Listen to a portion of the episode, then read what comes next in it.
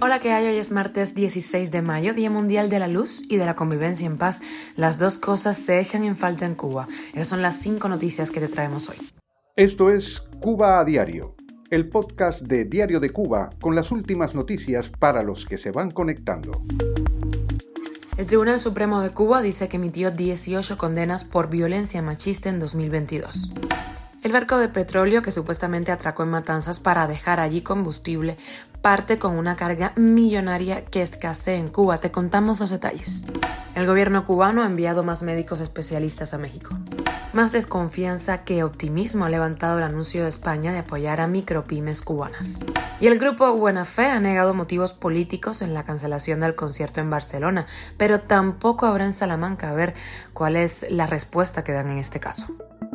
Esto es Cuba a Diario, el podcast noticioso de Diario de Cuba. El Tribunal Supremo Popular de Cuba informó este lunes que emitió 18 condenas por violencia machista durante 2022 en una nota en donde también señalaron que se impusieron a todos los responsables eh, sanciones de cárcel por encima de los 25 años y en algunos casos privación perpetua de libertad. Hace menos de una semana, el Tribunal Supremo Popular de Cuba también decidió confirmar las sentencias de privación perpetua de libertad contra dos hombres hallados culpables de feminicidios de sus exparejas y lo ofreció como una prueba del compromiso del Estado cubano contra la violencia machista en la isla. La notificación pública fue la primera dada a conocer después de que el problema de la violencia machista se haya convertido en un área sin respuesta por parte de las autoridades cubanas. Los observatorios independientes feministas a tensas y Yo si te creo en Cuba advirtieron que la prevención y reparación son la respuesta a los feminicidios, nunca en la parte punitiva señalaron que ninguna de las víctimas ha sido atendida hasta ahora, por lo que ambas sentencias de privación perpetua de libertad pudieran entenderse como castigos ejemplarizantes para evadir las obligaciones del Estado de prevención, reparación y garantía de no repetición de esta violencia de género. Así señalaron estas plataformas que son las que reportan los casos de feminicidios en el país. Cuba a diario. El buque de petróleo Calida con bandera de Malta que atracó en el puerto de la base de supertanqueros de Matanzas el miércoles pasado procedente de Estados Unidos salió el lunes de ese punto y se dirige al canal de Suez cargado, ojo, de combustible. El tanquero Calida llegó vacío a Cuba, en lo que el régimen vendió falsamente como un arribo de diésel. Según precisó a Diario de Cuba Jorge Piñón, director del Programa de Energía para Latinoamérica y el Caribe de la Universidad de Texas, este buque cargó una cifra estimada en alrededor de 750 mil barriles de petróleo. El valor estimado del cargamento es aproximadamente 45 millones de dólares.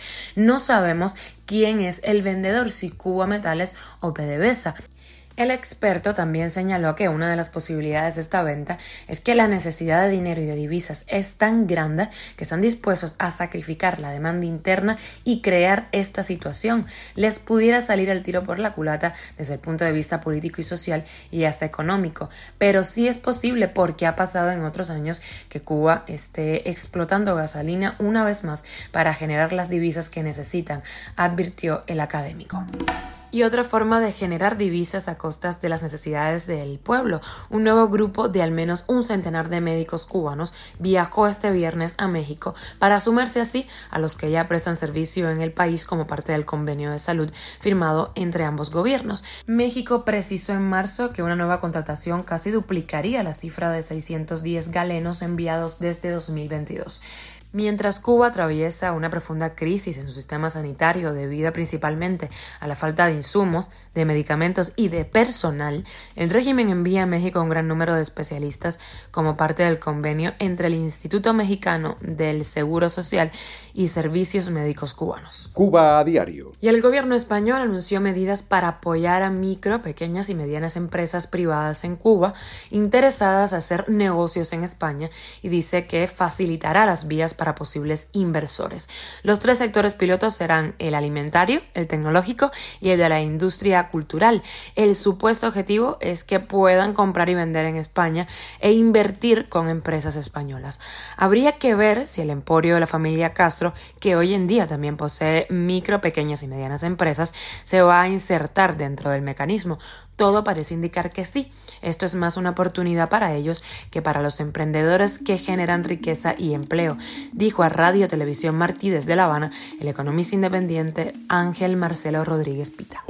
Y con la noticia extra, conciertos frustrados. ¿Se acuerdan de que ayer hablábamos de la cancelación del concierto de Buena Fe en Barcelona tras una golpiza recibida por dos médicos exiliados en su concierto en Madrid que gritaron patria y vida entre canción y canción? Pues tampoco habrá concierto en Salamanca y el dúo oficialista cubano dice que su presentación en la capital catalana, en Barcelona, se ha pospuesto por motivos de organización y logística, no por motivos políticos. Israel Roja, criticado a los que intentan boicotearlo, dice que la música es solo música, algo que no ha señalado en Cuba cuando reprimen a músicos cubanos por no estar de acuerdo con el gobierno en la isla. Una cucharada de su propia medicina tal vez juega a favor de la empatía. Esto es Cuba a Diario, el podcast noticioso de Diario de Cuba, dirigido por Wendy Lascano y producido por Raiza Fernández. Muchísimas gracias por informarte aquí en Cuba Diario. Recuerda que estamos contigo de lunes a viernes en Spotify, Apple Podcast y Google Podcast, Telegram y síguenos en redes sociales. Yo soy Wendy Lascano y te mando un beso enorme.